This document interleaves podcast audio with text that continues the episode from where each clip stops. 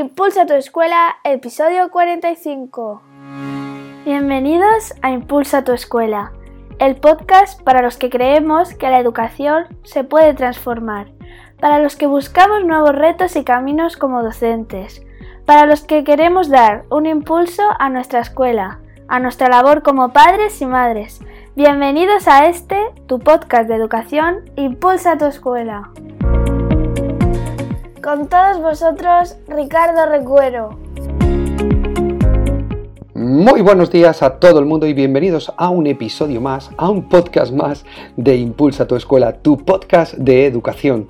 Hoy es miércoles y como todos los miércoles tenemos entrevista, súper entrevista a una persona prestigiosa que nos va a aportar muchísimo a nivel educativo.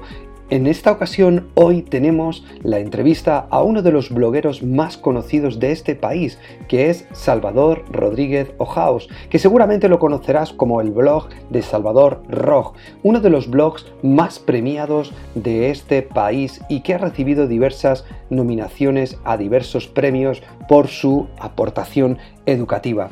Salvador Rodríguez Ojaos es profesor o ha sido profesor de la Universidad de Magisterio de Barcelona, ha sido profesor de diversos cursos de posgrado y maestro de educación física en primaria. Actualmente se dedica a la asesoría pedagógica en el ámbito educativo o en el ámbito editorial. Además, acaba de publicar hace muy poquito su libro que se llama La educación que deja huella y no cicatrices, de la editorial de Fábula. Sin más, os dejo con la entrevista. Espero que os guste.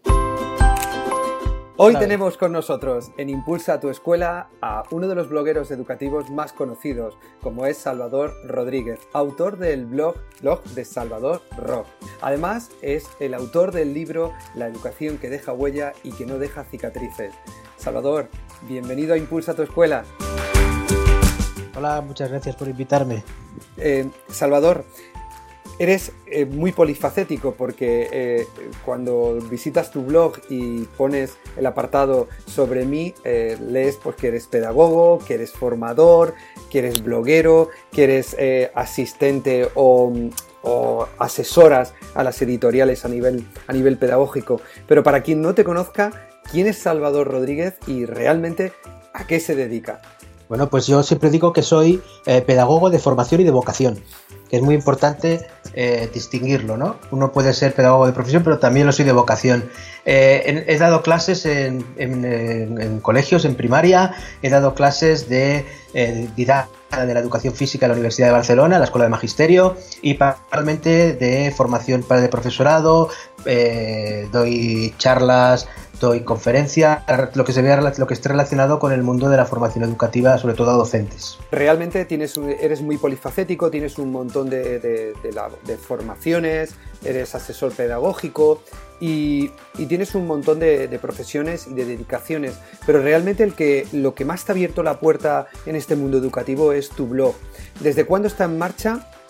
¿Y qué puertas te ha abierto? Porque realmente eh, casi todo el mundo te conoce por, este blog que te ha traído tantos reconocimientos. Pues sí, la seis años. Todo empezó por, por una de mi mujer que me dijo que en vez de explicarle cosas sobre educación, los tuviera, que siempre estaba hablando de que bien, que había que cambiarlas, y yo digo, oye, en vez de, ¿por qué explicármelas a mí, no las explicas a la gente? Y que abres un blog y al mundo verdad es que ha sido increíble, ha sido como, como una ventana abierta al mundo que me ha ayudado a conocer gente maravillosa, experiencias maravillosas, compartir ideas, aprendizajes. He aprendido muchísimo en estos seis años. Eh, sí he recibido algún reconocimiento, algún premio por el blog y eso, pero creo que eso es lo de menos. Lo más importante es la posibilidad de contactar con personas me ha permitido también participar en algún congreso internacional de educación, que me he sido invitado gracias al blog, estuve en Qatar en el 2014. Eh, bueno, pues la verdad que, la verdad es que vale mucho la pena el esfuerzo que, que conlleva con, asiduidad. Eh, ¿Y cómo, cómo te marcas un calendario editorial eh, para publicar constantemente esos artículos de reflexión que llevas a cabo? Porque me imagino que uno de los grandes problemas que, que tienen los blogueros eh, en cualquier sentido, en educativo en otro, o en otros ámbitos, es mantener un calendario editorial de publicaciones y sobre todo que, eh, tienes ya una demanda y unos lectores asiduos que están esperando ese artículo para, leerlo, para comentarlo en las redes sociales. ¿Cómo te marcas ese calendario editorial? ¿Te ha costado a veces mantenerlo? Pues muchísimo, la verdad es que, que a veces cuesta muchísimo y de hecho em, intento ser muy escrupuloso un eh, semanal, un post semanal principio lo publico todos los domingos por la mañana y salvo que eh, por algún motivo de trabajo o algún motivo, por ejemplo, esta última semana no he podido publicar porque estuve en Madrid en, un congreso de educación y no me dio tiempo de, preparar el post. Y la verdad es que mm, prefiero no publicar a publicar algo que no tiene, que no tiene ningún sentido, muy riguroso y respetar una publicación a la semana. ¿Notas tú que eh, esa presión por parte de los de, tus lectores del blog? Porque he visto que el número de visitas en los años que lleva creado el blog supera los 3 millones de visitas, con lo cual eh, ese número, esa presión que tienen los lectores hacia, hacia tus artículos debe de ser enorme, o por lo menos tu nivel de presión a ti mismo debe de ser enorme, ¿no? Pues sí, la verdad es que, que mantener un alto nivel de, exigencia eh, a mí mismo, es decir, cualquier cosa. Eh, sobre todo, quiero hacer un blog de reflexión educativa. Lo que me interesa mucho es que todo lo que yo publico, o sea, yo no hago ni promociones, ni publico artículos eh, promocionados. Eh, todo lo que escribo lo escribo porque, porque eso que realmente es útil, porque me parece que puede ayudar a la gente. y eso, pues, claro, eso no, no, no te lleva a ningún beneficio económico, que son beneficios a nivel de aprendizaje personal y de compartir tus ideas sobre educación, ¿no? Y eso te da también, pues, lo que decías, lo que, lo que comentabas, millones de visitas en, seis años, eh, 500 y pico de personas que están eh, suscritas al blog y escribas cada mes lo reciben directamente. Son, son cifras que te, que te obligan a tener un alto nivel de exigencia. Claro, es, es así. Eh, Aparte del blog, eh, nace hace, hace, un poquito de tiempo eh, tu libro. E, ¿Ese libro es consecuencia del, blog? ¿Nace esa, esa, idea del libro o te la proponen a, raíz de los artículos que compones o que publicas en el blog? Pues sí, eh, la verdad es que fue una propuesta de una editorial pequeña que, que, conocía mis artículos en el, en el... Y cuando me hizo la... me comentó una publicación, yo, la verdad es que publico semana, pero realmente tengo un, un discurso articulado de educación, sobre cómo tendría que ser, sobre el mundo de la escuela, sobre el mundo de la docencia. Claro, yo escribía una de las características de mis artículos que suelen ser bastante cortos, bastante concisos, pero bastante densos. Eh, porque creo que, no, la gente no está para leer grandes parrafadas concretas eh, que les llamen la atención. Entonces, articulado cuando me hicieron el encargo, probé si con los artículos que ya llevaba publicados en el blog me salía algo que tenía su lógica, una coherencia. Así fue y por eso lo publiqué. ¿Y cómo es, la, cómo es la educación que deja huella? La educación que deja huella es aquella que se dedica a lo que va, atiende a lo profundo de la persona. Yo creo que la edición tradicionalmente eh, se ha preocupado superficial de las personas, por lo externo, por, por aquello que no es lo, que, lo que nos marca como persona. Eh, de, de, un, de un árbol, eh, la educación que deja huella es la que se preocupa tenga buenas raíces. Esa educación que, que, hace que uno tenga un buen sustento, que tenga unas buenas raíces que les permitan crecer, es la educación que deja huella. La educación que deja cicatrices habitualmente es aquella que se dedica a lo superficial, que se dedica a podar el árbol, a que los frutos sean por aquí, a cortar por allá, pero que no, que no están las raíces. Y esa es la, educación para mí, las cicatrices. ¿De dónde surge la idea de, ese, de ese, libro, eh, Salvador? ¿Surge de, de, tu pasión por la innovación educativa, de tu pasión o de tu asesoramiento pedagógico? ¿Y en qué te basas para, para la idea del libro? Bueno, y surge de, que, de que te das cuenta de que lo que, tú, lo que tú dices en el blog llega a mucha gente, que mucha gente interactúa contigo a partir de ahí y nace de, esa, de esa necesidad que tengo por, por, explicar cómo entiendo yo la educación.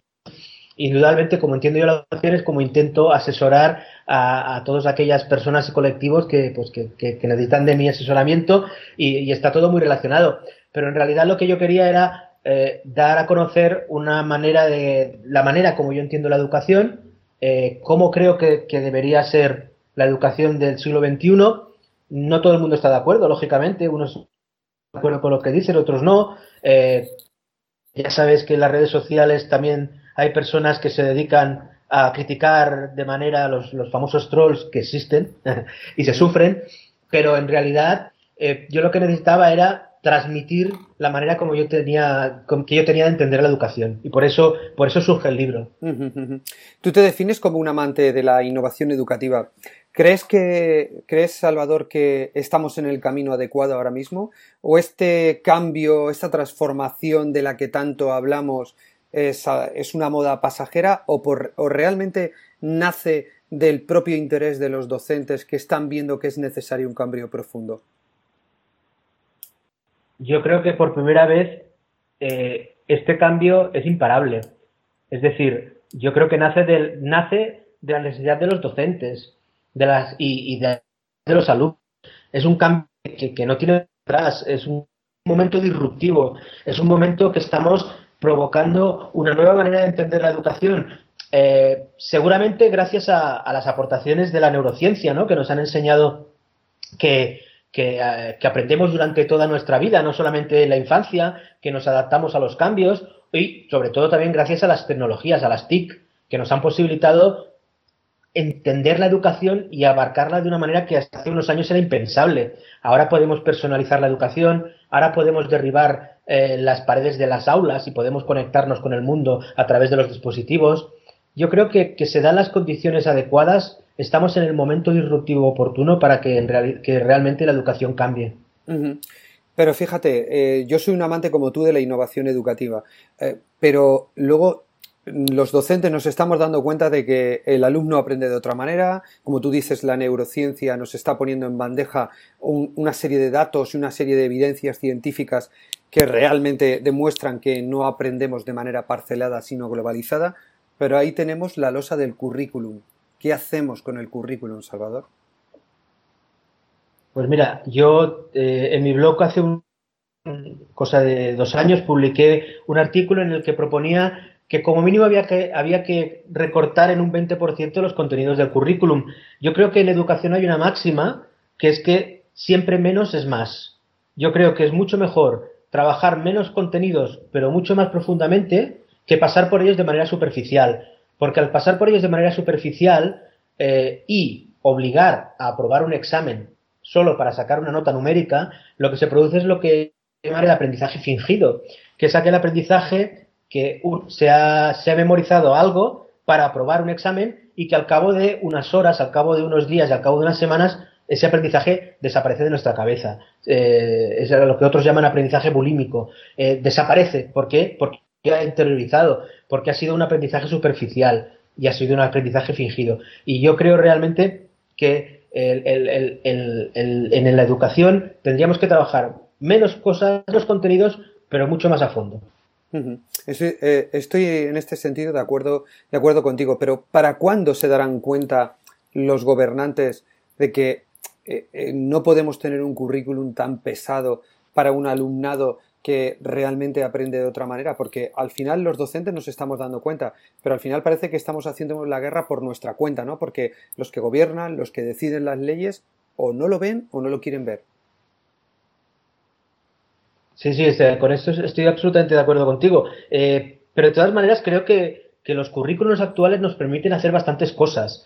Eh, aunque el currículum o los estándares de aprendizaje que marcan los, en la 11 son excesivamente exagerados, yo creo que, que, que la propia ley te, presenta una serie de atajos, una serie de posibilidades, como es el trabajar con, eh, por proyectos. la, la, ley lo permite, no hace falta trabajar por áreas, hay que trabajar de manera competencial.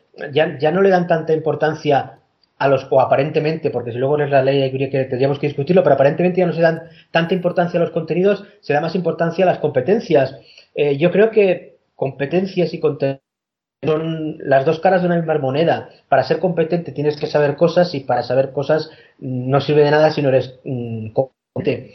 Y en ese sentido yo creo que, que, la ley permite más cosas de la, de la que a veces nos, nos, nos creemos. Es, ya sé que tenemos que cumplir cosas de la ley, pero al mismo tiempo también hay eh, también permite atajos o maneras de hacer que, que, posibilitan enseñar de otra forma. De hecho, hay muchísimas experiencias de aula, muchísimas, que, así lo demuestran. Eh, de, la, de, lo que hablamos de la innovación educativa, ¿cuáles son las experiencias que, más te están llamando la atención en los últimos tiempos de todas estas metodologías que se, que se están aplicando? ¿O, o, cuáles crees tú que son las que eh, más grado de incidencia están teniendo en, en el aprendizaje? Bueno, eh, empezaré por decirte que las que me parecen que tienen de incidencia son eh, la gamificación, la, clase invertida o Classroom, pero yo creo que yo creo que estas serían las dos que están teniendo más incidencia junto con el enfoque emocional de la educación, el trabajo colaborativo, pero yo creo que, todas estas metodologías ah, que están poniendo de moda, em, yo lo, lo comparo con, con la ropa que tenemos en el armario, ¿no? Eh, cuantas más metodologías domine y cuantas más eh, metodologías pueda utilizar, me va a permitir de una manera mucho más, eh, más adecuada dar respuesta a las necesidades de mis alumnos.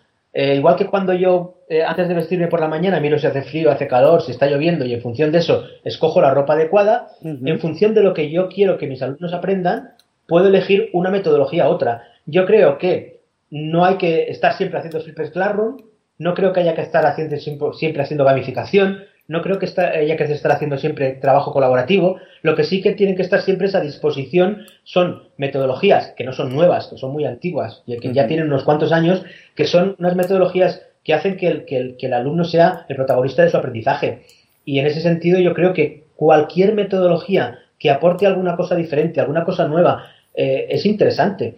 Pero yo, por ejemplo, creo que también es igual de interesante una buena clase magistral. Cuando mi objetivo es que el alumno o los alumnos y alumnas aprendan un contenido de una manera directa, que creo que es la mejor manera de aprender, creo que no hay nada mejor que una clase magistral. El problema es cuando solo hacemos clases magistrales, o solo gamificamos, o solo hacemos, cuando hacemos todo de la misma forma, de una manera monótona, y a las necesidades o a los propósitos que tenemos, lo, lo, lo, que yo creo que es incorrecto, lo que, lo que no me parece adecuado. Y si me permiten, aunque me alargue un poco, yo creo que la, verdadera innovación de la educación no está tanto en la aplicación de las metodologías inductivas que ahora no tanto en eso, sino en el propósito de la educación. Yo creo que, que, que, por primera vez entendemos que la escuela no tiene que seleccionar a los alumnos, sino que tiene que incluir a todo el mundo, que cualquier alumno tiene algún talento, alguna, alguna cosa a aportar, sea cual sea, no, no, no solo porque la, escuela solo muchas veces se dedica al pensamiento lingüístico, al pensamiento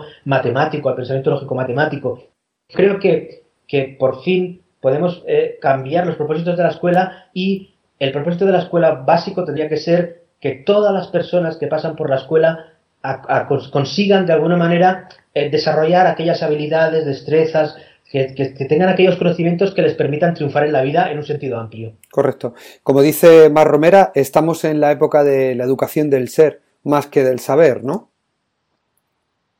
Efectivamente, coincido por supuesto con Mar Romera eh, y, con todas aquellas personas que, así piensan. Creo que eh, dejar a la escuela solamente como, como transmisión de conocimiento es empobrecerla y en un mundo digital, en un mundo en el que se está todo automatizando, en un mundo en el que cada vez hay eh, más recursos de eh, la robótica, ¿no? Porque que, mucha gente piensa que dentro de unos años los robots enseñarán a, las personas, etcétera, etcétera. Yo creo que el momento es un buen momento para darnos cuenta que formamos personas, no formamos intelectuales. Eh, eh, no todos los alumnos tienen por qué ser intelectuales, no todo el mundo tiene por qué ir a la universidad, no todo el mundo tiene por qué ser un gran matemático, no todo el mundo tiene por qué, pero lo que sí que tiene que ser todo el mundo es tener la capacidad de poder tener una vida plena y de poder participar activamente de la sociedad en la que vive.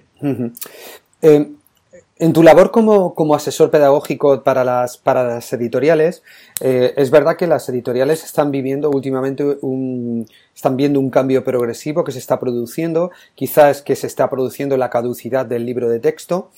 ¿Hacia dónde iremos en los próximos años con respecto a estos textos? ¿Seguirá vivo el libro de texto o iremos hacia recursos que vayan enfocados a la manera en la que el alumno aprende ahora? No, yo creo, yo creo sinceramente que, el libro de texto, si no está muerto, está herido de muerte. Yo creo que el libro de texto entendido como, como un, material que el profesor puede utilizar desde el primer día de clase al último día de clase y, le cubre todo el, espectro curricular, eso es un sinsentido. Hoy en día yo creo que, eh, eh, esa es mi función en las editoriales, es la búsqueda de, nuevos caminos, de nuevos tipos de material, de, de buscar eh, productos didácticos que realmente den respuestas a las necesidades del aula. Yo creo que por fin las editoriales se han dado cuenta de que, eh, de que, hay que hay que plantear otro tipo de materiales, que las escuelas tienen otras necesidades, que los alumnos aprenden de otra manera y entonces hay que crear otro tipo de materiales. Y un poco en, ese, en, esa, en esa línea está mi labor como asesor editorial.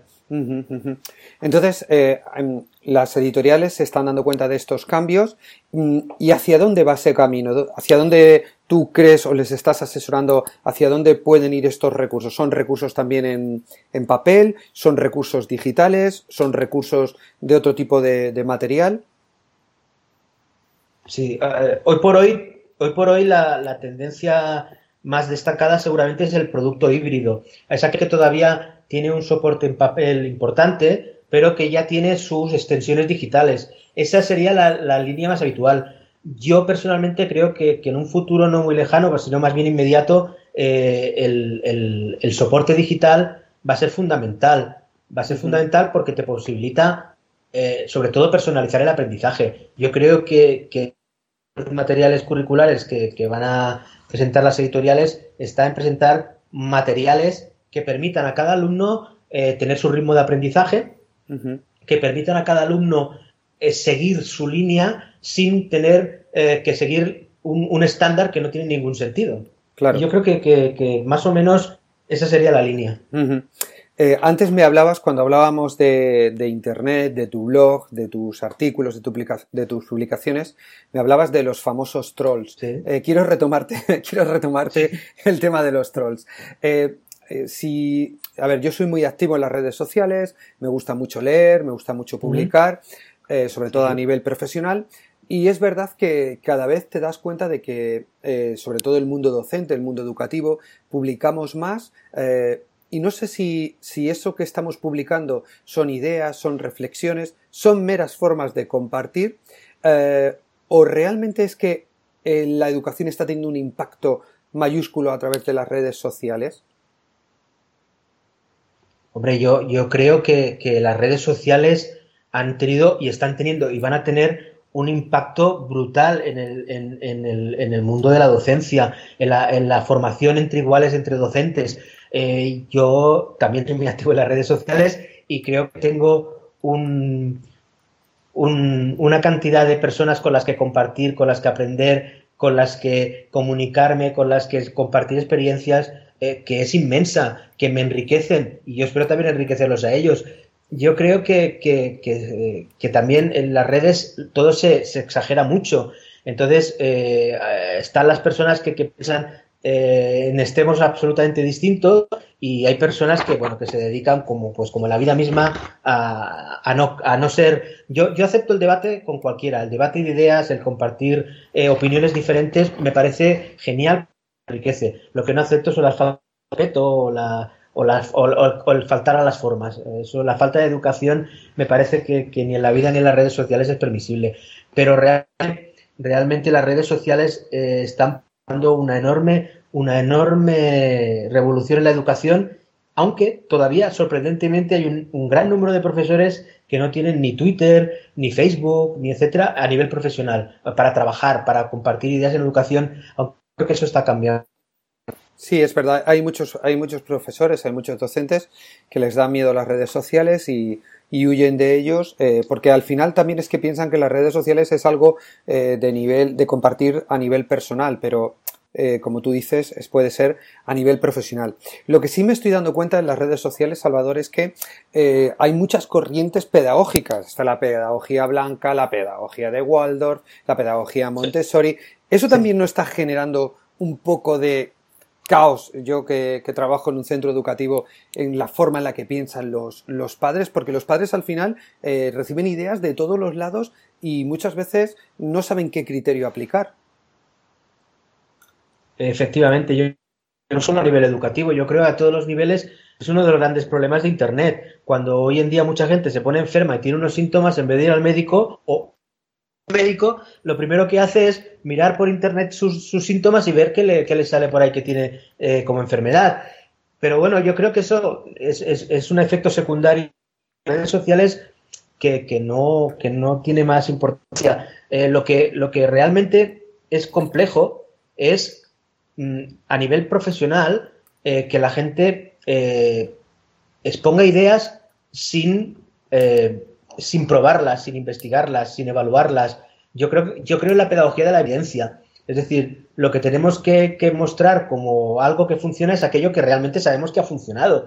Porque eh, en nombre de la innovación educativa también se están haciendo verdaderas barbaridades. Y eso es un problema. Claro. Claro.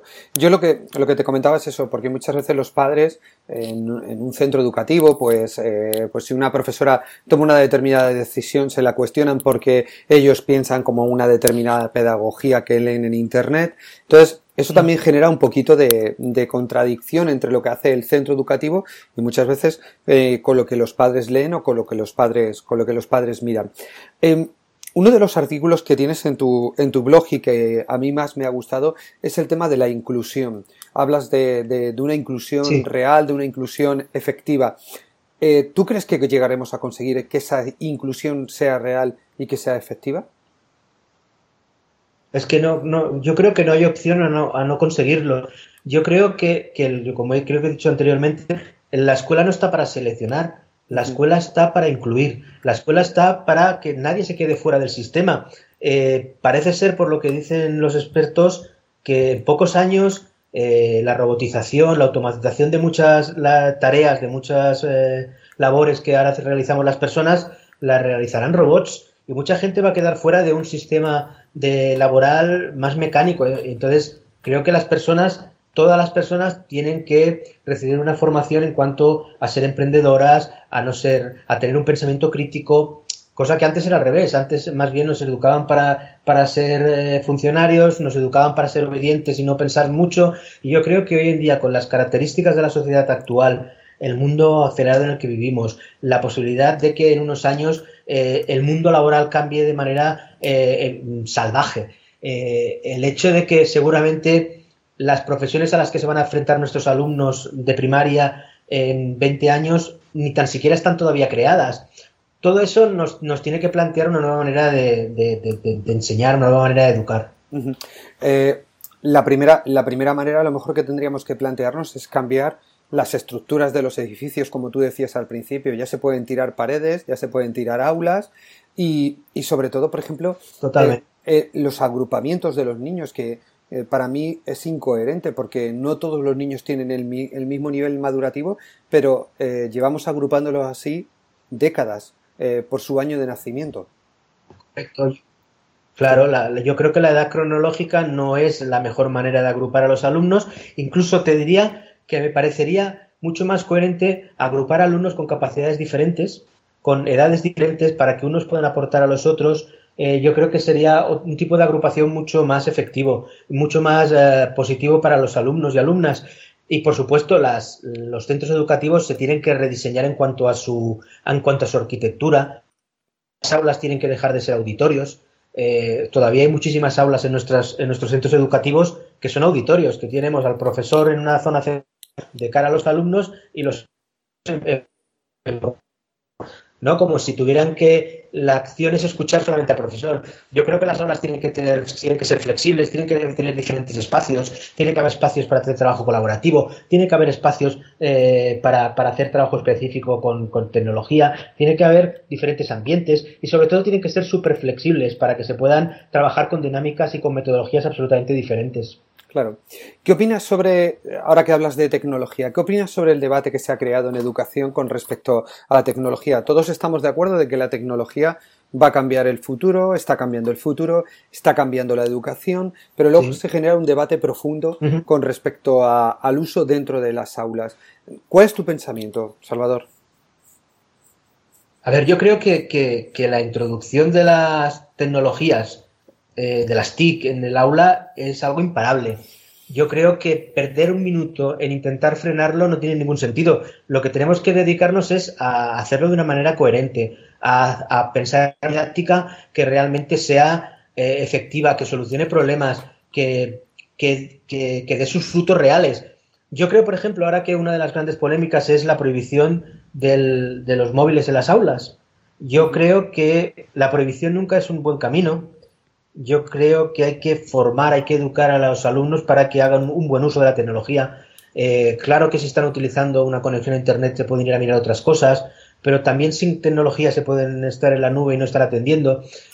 Eh, yo creo que más que prohibir y, negar e intentar echar del aula la tecnología, lo que hay que hacer es, trabajar con ella de una manera adecuada. Sí, porque además es que uno de los grandes problemas que estamos teniendo en los centros educativos es que nos vienen rebotados conflictos que se producen a través de esas aplicaciones a los centros, a los colegios. Eh, y eso se podría eh, solucionar de una manera como tú dices, en vez de prohibir, educar. Yo creo que ahora mismo los niños, eh, incluso las familias, necesitan educación con respecto a la gestión de, de, esas aplicaciones, ¿no? Claro, claro. Yo creo que sobre todo eh, a, nivel docente, a nivel familiar, yo creo que, muchos adultos están fuera de juego, que no dominan eh, las reglas del juego de la, de la digitalización, no dominan las reglas de juego de las redes sociales, no dominan el mundo digital. Tampoco creo, como, bueno, eh, podríamos discutir un rato sobre esto, pero yo tampoco creo que nuestros alumnos sean exactamente nativos digitales. Nuestros alumnos utilizan la, la tecnología, utilizan Internet para su vida cotidiana. Y nosotros, nuestra obligación como docentes es enseñarles a utilizarlas para el aprendizaje, no solo para el entretenimiento, no solo para que se comuniquen con sus, con sus allegados. Nosotros la, la función de los docentes tendría que ser eh, enseñarles a utilizar esa tecnología para el aprendizaje. estoy, estoy de acuerdo. Eh, como me decías al comienzo de la entrevista, eh, has trabajado de profesor en la, en la, universidad. ¿Cómo ves la universidad? Sobre todo, ¿cómo ves la universidad enfocada al docente, al, al, maestro? ¿Está la universidad también cambiando? ¿Está introduciendo cambios para esto que estamos hablando de la transformación o del cambio educativo? Pues yo creo que, el tema de la formación del profesorado, hay honrosas excepciones, hay gente que está haciendo muy buen trabajo, pero en general, eh, es un ente demasiado grande que le cuesta mucho, que le cuesta mucho adaptarse a las nuevas, a las nuevas tendencias, que le cuesta mucho adaptarse a los cambios. Eh, en estos momentos los programas de formación del profesorado son eh, que están en vigor tienen más de 20 años. Eh, la educación el mundo, la realidad, la sociedad han cambiado tanto que, realmente hay que volver a cambiar, eh, hay que replantearse todo el tema de la formación del profesorado. Yo creo que se a los profesores se les forma muy poco en, perdón, nuevas, se me escapa, en tecnologías que no son nuevas, eh, en, tecnologías de la información y la comunicación, que son tecnologías del aprendizaje, se les forma muy poco en educación emocional, que me parece muy importante, que los docentes sean capaces de, educar eh, mm, las emociones de sus alumnos. Yo creo que a los profesores, eh, a, los, a los futuros docentes en la universidad se les forma muy poco en esas nuevas eh, metodologías que se están de alguna manera poniendo de moda o implantando poco a poco. realmente habría que hacer un cambio radical en el tema de la formación del profesorado. Aunque reconozco que, que hay gente, personas en la universidad que están haciendo una labor excelente y un gran trabajo. Sí, eh, yo lo percibo también así como lo estás, como lo estás comentando, ¿no? Que la universidad también debe de dar un cambio y, es un dinosaurio que le cuesta mucho trabajo, mucho trabajo moverse. Una de las cosas que, he leído sobre ti, Salvador, es que también eres asesor a nivel de, a nivel de valores. Para mí los valores, eh, y ahora hablaremos también de las emociones, para mí los valores es súper importante trabajarlos en la escuela porque de aquí vamos a sacar, como tú decías antes, educar personas, ¿no? Educar para, para el ser. Eh, ¿Cuál es tu trabajo en concreto en ese, en ese asesoramiento que haces de la educación en valores? Bueno, sobre todo, mm, durante muchísimo tiempo, eh, la educación en valores, por un, supongo que porque estaba muy relacionada con temas de, escuela religiosa o con temas de religión en, general, eh, muchos, muchos docentes mm, huían como de, trabajar estos conceptos en clase, mm, pero yo creo que, hay que hay que ser, hay que tener mucho valor para educar en valores. Yo creo que, los docentes eh, nos tenemos que dar cuenta que, la sociedad actual, la transmisión de valores, la transmisión de valores de derechos humanos, de, valores prácticos, la, valores como el agradecimiento, valores como la flexibilidad, valores como la curiosidad, valores que, que, que, son lo que otras personas llaman las, las habilidades, eh, las competencias blandas, las soft skills. Eh, hoy en día esas soft skills no son soft, o sea, realmente son muy potentes. Yo creo que hay, hay, valores como la perseverancia, eh, como el entusiasmo, que son los que mueven el mundo. Yo siempre me encanta citar una frase, aunque no estoy de todo de acuerdo con ella, ahora te lo explico, Ricardo, eh, la frase de Francisco Mora que dice que se aprende lo que se ama. Eh, es cierto, es cierto que realmente el aprendizaje es significativo cuando aprendemos lo que nos ama y muchas veces en la escuela el aprendizaje no se hace sobre lo que se ama, sino sobre la obligación. Y el aprendizaje puede llegar efectivo, pero es más doloroso. Yo creo que el aprendizaje, lo que se llama aprendizaje que se basa en los valores, el aprendizaje que forma la persona, es lo que decía antes, que es la, educación que, que, deja huella y no cicatrices. Sí, estoy, estoy de acuerdo. Eh, con lo que comentas. Además es que esas soft skills, esas eh, habilidades blandas que tanto se hablan ahora de ellas, realmente son unas habilidades súper potentes. Y es decir, eh, crear en nuestros alumnos valores como los que tú hablas de la determinación, de la perseverancia, del esfuerzo, etcétera, son imprescindibles en educación, es que son imprescindibles. Por lo tanto, creo que es algo que la escuela debe de, de, de apostar por ello con muchísima, con muchísima fuerza. Pero no solamente de los valores, sino de la educación emocional, porque eh, los chavales llegan a, al cole, llegan con una cantidad de emociones, de todo lo que han vivido en su casa, de sus situaciones familiares, de sus miedos, pero también hablamos de los niños, pero el profesor también tiene que gestionar sus emociones. Y esto es algo que se debe de trabajar no solamente en el niño, sino también en el profesor, ¿verdad? Claro, yo hay una, hay una frase que, utilizo muy a menudo en mis formaciones, es que, que, un profesor eh, sea domine la materia en la cual está impartiendo clases es, es fundamental, pero no es, no es, no es, eh, eh, es, es, necesario, pero no es indispensable. Quiero decir, es tan importante dominar la materia en la que estás explicando, la materia en la que tú das clases, como dominar el aspecto emocional. Tú has de saber cuando estás delante de tus alumnos, tú tienes que saber leer sus emociones. Cuando un alumno está nervioso, cuando una clase está alterada, tú tienes que tener los recursos para saber eh, trabajar esas emociones en el aula, para volver a la calma, eh, para lo que sea. O sea, realmente la parte emocional eh, que no es o, una cosa o la otra. Yo creo que, es, es indispensable que el aprendizaje tenga una, una vertiente emocional, sobre todo, como hablábamos antes de la neurociencia, ¿no? Que es curioso que, que las zonas del cerebro que están relacionadas con, con, la parte emocional están junto con las partes del cerebro que están relacionadas con la memoria a largo, a largo plazo.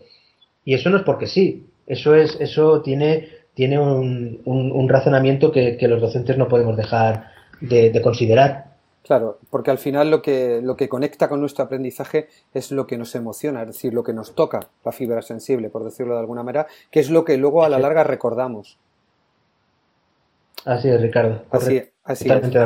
Eh, ¿Cómo ves el papel de la familia, Salvador? Porque sabes que, bueno, pues estamos hablando de los docentes, estamos hablando de valores, de emociones, pero también el papel de la, de la familia hoy en día ha cambiado, es una familia también que, se ha transformado con esta sociedad que tenemos y el papel de la familia también tiene un papel relevante ¿no? en esta sociedad y en esta educación. ¿Cómo lo ves tú el papel de la familia?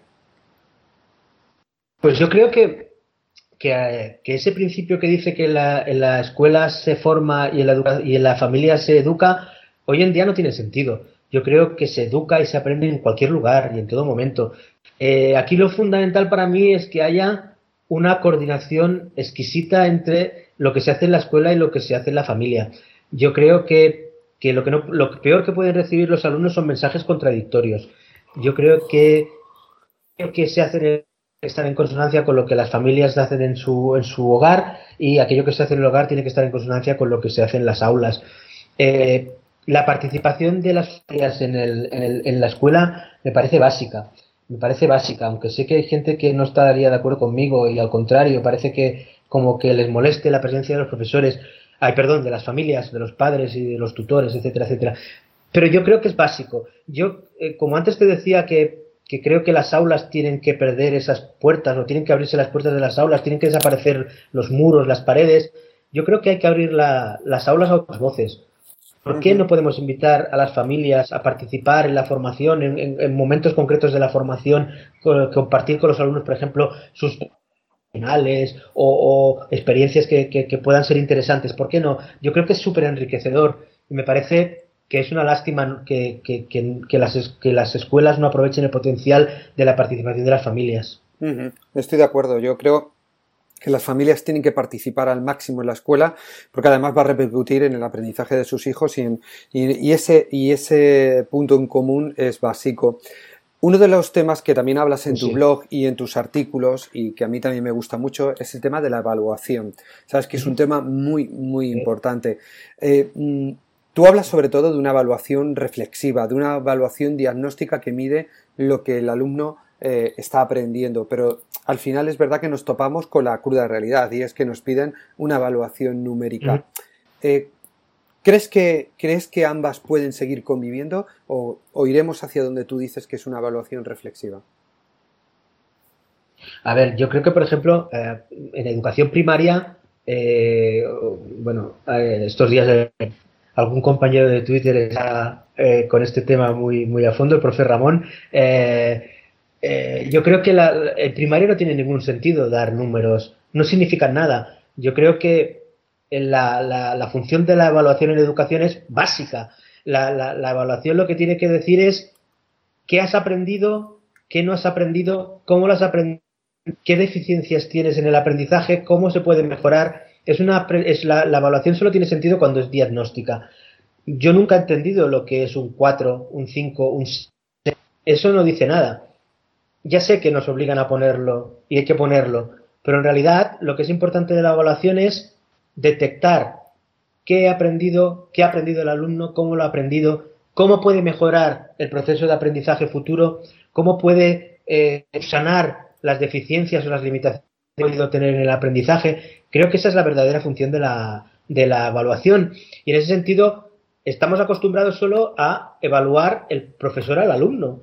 Pero el alumno también debería autoevaluarse. Creo que la autoevaluación es muy importante y que se tiene que, enseñar a los niños y niñas a autoevaluarse desde bien pequeños y, eh, por ejemplo, la heteroevaluación, que, se, que los alumnos se evalúen entre ellos.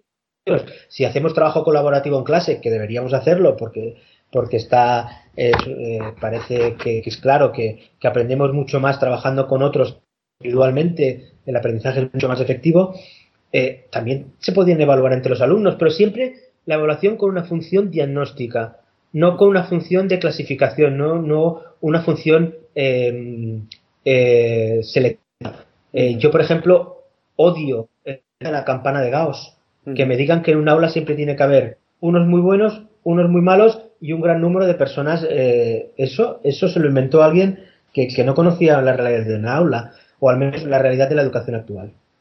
Estoy, estoy de acuerdo otra vez contigo.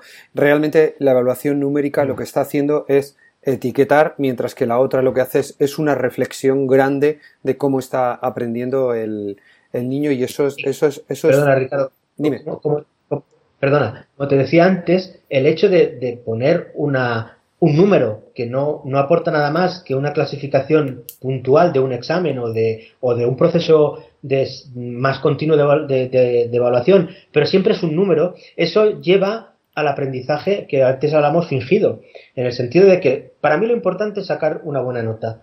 no lo he aprendido, he aprendido. Yo quiero sacar un excelente, un 10, un 9, un 8, pero no es importante si he aprendido. Yo te hago el examen y te saco un 8, un 9, pero mañana me olvido de lo que pues eso no tiene ningún sentido. Yo creo que eso es una perversión del sistema educativo que se tendría que, arreglar. Sí, es así, es así, es algo que hay que, que, hay que y, además yo, por ejemplo, he estudiado con ese sistema y al final te llevas a que eh, recuerdas aquellas cosas con las que habías conectado con el profesor, con lo que te había emocionado, pero que lo demás lo has olvidado todo porque te pegabas un atracón para pasar el examen, que es la, es la, pura, es la pura realidad. Eh, pregunta de controversia, Salvador. ¿Deberes sí, deberes no? ¿Qué opinas? Ah, a ver, cuando, cuando alguien me pregunta deberes sí o deberes no, yo lo primero que le pregunto es, ¿qué deberes? ¿Qué tipo de deberes? ¿A quién? Es decir, eh, deberes no, indudablemente deberes no, cuando hay, hay personas que, hay niños, hay niñas que tienen que dedicar tres horas al día hacer deberes en casa, hacer tareas en casa. Me parece una verdadera aberración. O tienen que dedicarse todo el fin de semana a hacer deberes. Deberes en el sentido de cosas repetitivas, de cosas mecánicas, en el sentido de hacer más de lo que se ha hecho en el aula, me parece una aberración. Yo creo que, lo que sí que se pueden encargar son tareas, pero tareas creativas, tareas que, que, a los alumnos les supongan un reto, que no lo vean como una obligación. ¿no? Es lo que, que mi amigo Gorka habla de queredes, no de deberes, sino queredes, ¿no? De cosas que, realmente el alumno se enfrenta a ellos casi casi de una manera como un juego, como, pero no como una extensión del aula. Me encanta, me encanta la definición de queredes. me encanta. Me parece,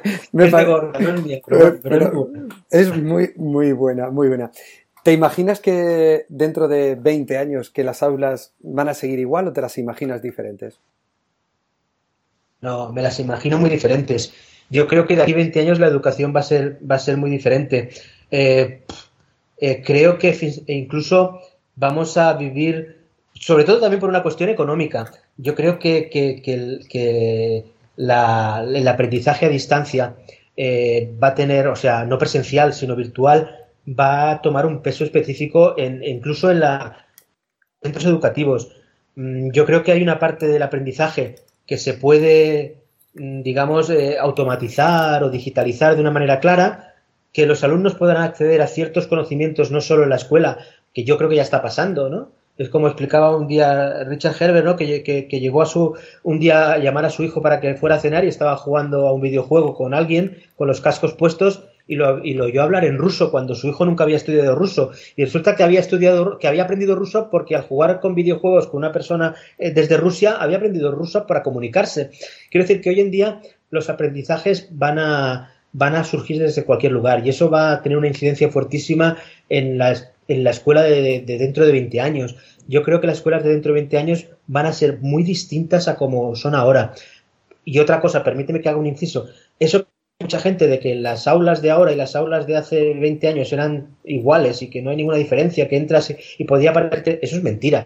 Yo creo que la escuela en todos los sentidos ha evolucionado un montón, tanto en el aspecto formal, en el aspecto estructural, como en el aspecto de, cómo se enseña y qué se enseña. Yo creo que, que la, escuela ha cambiado y está cambiando de una manera eh, enorme. Eh, ¿Cuáles son tus próximos retos o proyectos, Salva? Pues mis próximos retos y proyectos están en, continuar trabajando en el mundo de la educación todo lo que pueda. Eh, ahora eh, tengo el reto de, seguir asesorando un proyecto desde una editorial que no tiene nada que ver con los libros de texto, un proyecto de futuro de, una nueva manera de, presentar materiales que realmente den sentido a la educación. Eh, estoy invitado eh, que me hace mucha ilusión a participar, a dar una conferencia en SIMO 2018, en la feria SIMO 2018, que es uno de mis, de mis retos inmediatos de futuro. Y bueno, pues seguir colaborando con, la Asociación Espiral, eh, que participo con la Asociación de Maestros de, Tecnología y Educación Espiral, y, seguir haciendo todas las formaciones, mantener el blog durante al menos otros seis años más, todo lo que pueda, mantener el de publicación y sobre todo eh, seguir formándome, seguir aprendiendo. yo creo que la única manera de, estar al día es seguir aprendiendo, es leer mucho, es escuchar mucho, es compartir mucho y es mm, participar en, todo aquello que sea interesante, conocer muchas experiencias eh, de éxito en educación y, bueno, y en, definitiva, no, no pararme. Yo creo que lo importante es no pararse, es seguir adelante, es buscar nuevos retos y enfrentarte cada día a, desafíos diferentes. Sí. Eh, ¿Cómo, antes de pasar a, que me recomiendes unos cuantos libros, eh, ¿cómo fue tu presencia en Qatar? ¿Qué, impresión te llevaste? ¿Qué, experiencia eh, te llevaste para sí? Pues mira, aquello fue primero sorprendente que, por, tener un blog educativo alguien un día te, dé un mail y te diga que, te invita a, a te invitan a ir a Qatar durante tres días a participar en, un gran congreso de educación sobre creatividad. Eh, es que a nivel mundial la educación está en un momento disruptivo, en un momento de cambio. No solo me di cuenta que, las preocupaciones que yo sobre educación lo tenía una persona de Kenia o la tenía una persona de Bolivia o una persona de Holanda o una persona de Qatar, que realmente los retos eh, al que los enfrentamos en, cuanto al futuro de la educación son comunes a, todos, a, todos los países, a, todos los lugares del mundo. Y me di cuenta de que hay muchísimas personas que están dedicando mucho tiempo y mucho dinero a cambiar la educación. Y me parece que, eso es un síntoma de que estamos en un momento disruptivo y que, que, esto va en serio. Que otras veces parecía que la educación iba a cambiar y no cambiaba, pero que esta vez no hay vuelta atrás, que la educación va a cambiar sí o sí. Sí, esto, como dice Juanjo Vergara, es un tsunami que ya nadie lo para, ¿no? Efectivamente, muy grande, Juan. recomiéndanos un par de libros o tres libros que crees que deberían de estar. Mira, he seleccionado. Sí. Dime, dime. He seleccionado dos libros. He seleccionado dos libros eh, que creo que pueden interesar tanto a docentes como a padres. El primero es un libro que se llama Cómo triunfan los niños y tiene un subtítulo que se llama Determinación, Curiosidad y el Poder del Carácter.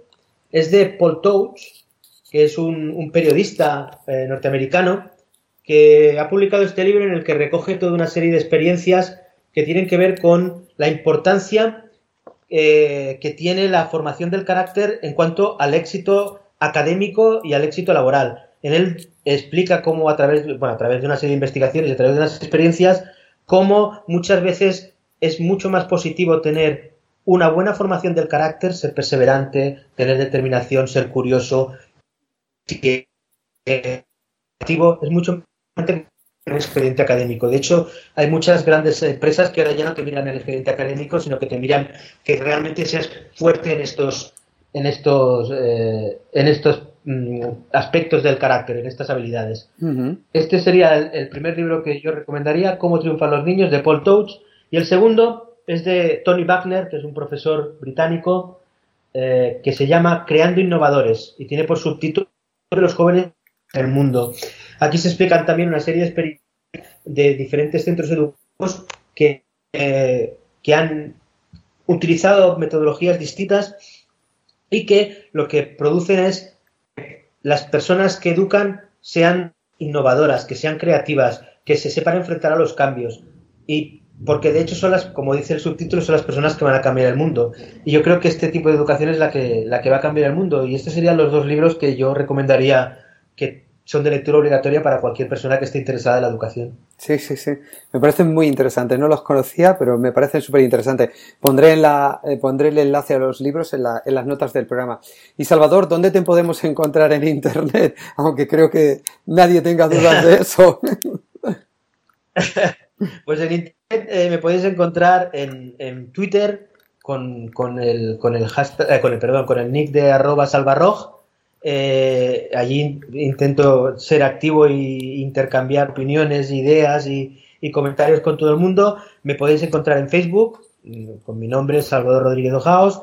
Eh, y sobre todo me podéis encontrar en el blog de Salvarroj, que ahí creo que es donde yo expreso todo lo que siento, todo lo que pienso y, y muestro mi manera de entender la educación y compartirla. Sí, es un blog excelente, a mí me encanta, para mí es un referente porque eh, todos los artículos que publicas, eh, además que como los enlazas a Facebook y los veo en Facebook automáticamente me voy a leerlos, me encantan todas las reflexiones que haces y creo que el, reconocimiento que estás teniendo es merecido por ese trabajo y esa dedicación de estos seis años. Eh, no es ni más ni menos que verdaderamente, pues eso, el cariño, la pasión que le pones y que, y que se nota en ese trabajo que haces, que haces a diario. Eh, si tuvieras que recomendarme algún blog aparte del tuyo para seguir, ¿cuál me recomendarías? Wow, hay un montón, un montón, un montón, un montón de blogs que podría. Mira, por ejemplo, el de mi amigo José Blas García, Transformar la Escuela, me parece un blog excelente. Eh, el blog de Óscar González, que ahora mismo veis el nombre exacto del blog, pero es, Óscar González. El blog, el, blog, de Óscar González. También lo, hemos entrevistado para, para, el podcast. También, ¿no? Sí. Es que en el conocemos todos. Eh, ¿Quién más te podría, te podría recomendar? Eh, me gusta mucho el blog. Mira, no es de una persona, sino que es de, una entidad, el blog de Teaching. No sé si lo conocéis. Sí, sí, lo conozco. Eh, en el blog de Teaching, pues yo creo que allí publican grandes entrevistas y hacen una labor de difusión muy importante de, las metodologías y, muchas experiencias educativas interesantes. Yo creo que con estos tres te daría una visión así de las cosas que yo con, actualmente. ¿Tenemos a la vista algún nuevo libro o no?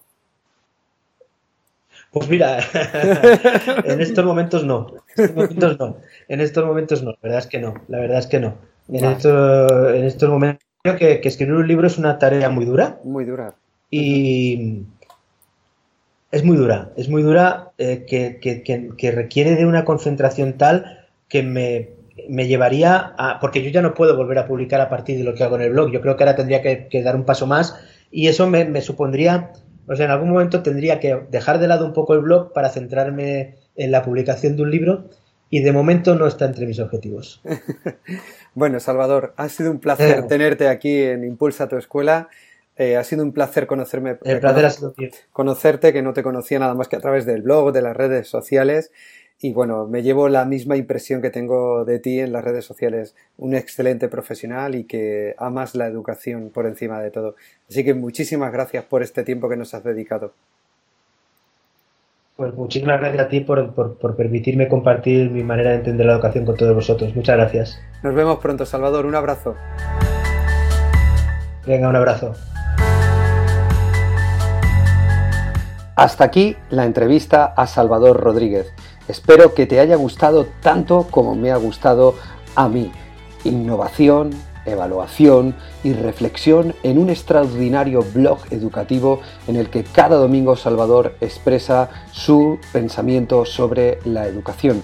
Además, su libro Educar o la educación que deja huella y no cicatrices es un libro lleno de reflexiones muy interesantes y que merecen la pena leer. Nos vemos el próximo viernes con una nueva entrega de Píldoras Educativas. Hasta entonces, feliz miércoles, feliz semana, nos vemos el viernes. ¡Chao!